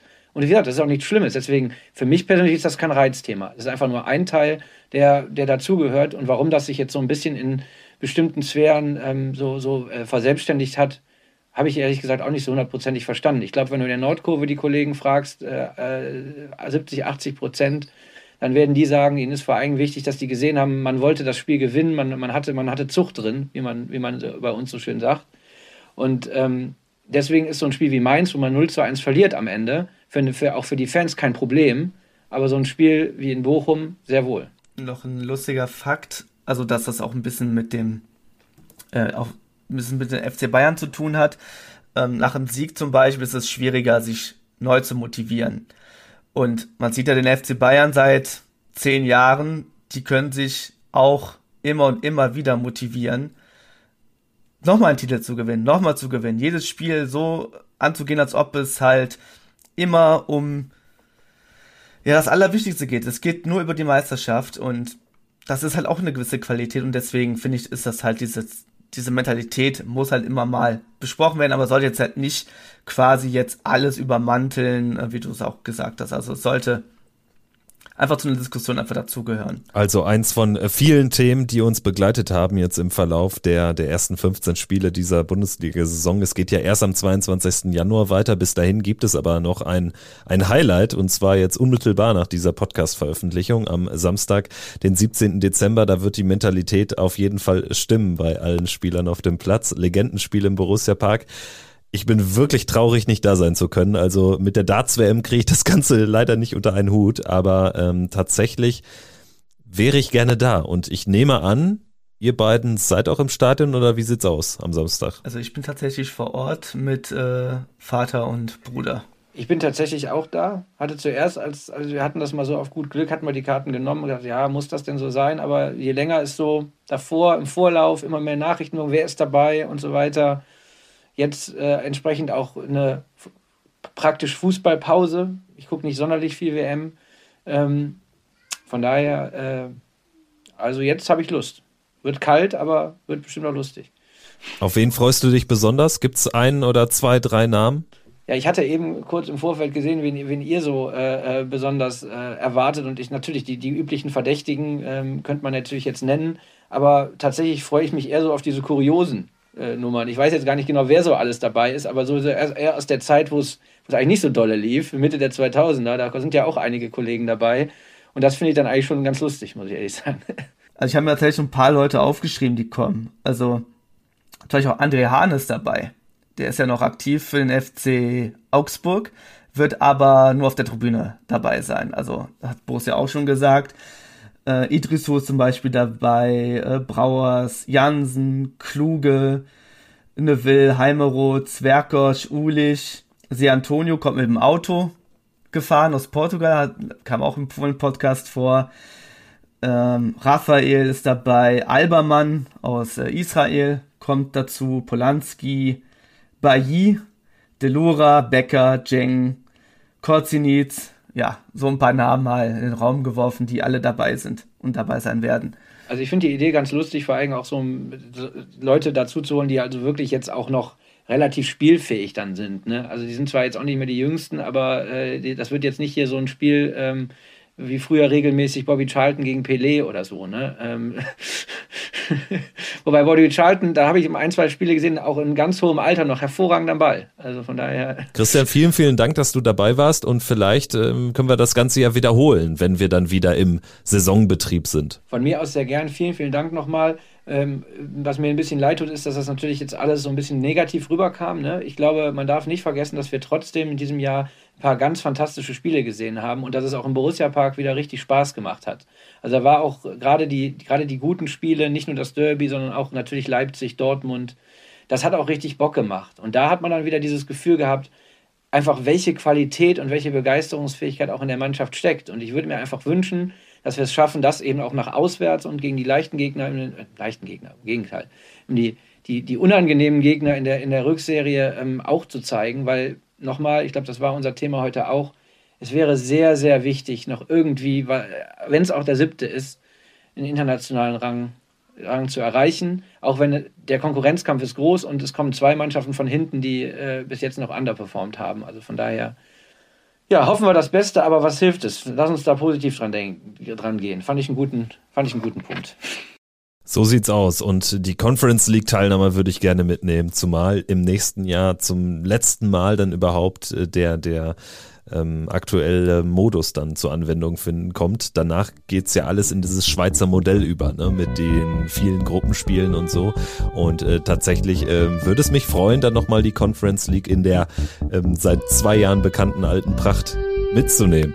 Also in diesem Sinne, wir, wir kommen ins Plaudern. Das ist ein guter Moment, um aufzuhören. Danke fürs Zuhören und bis zum nächsten Mal. Macht's gut. Ciao. Triumphe, Höhepunkte, auch bittere Niederlagen, Kuriositäten wie den Pfostenbruch.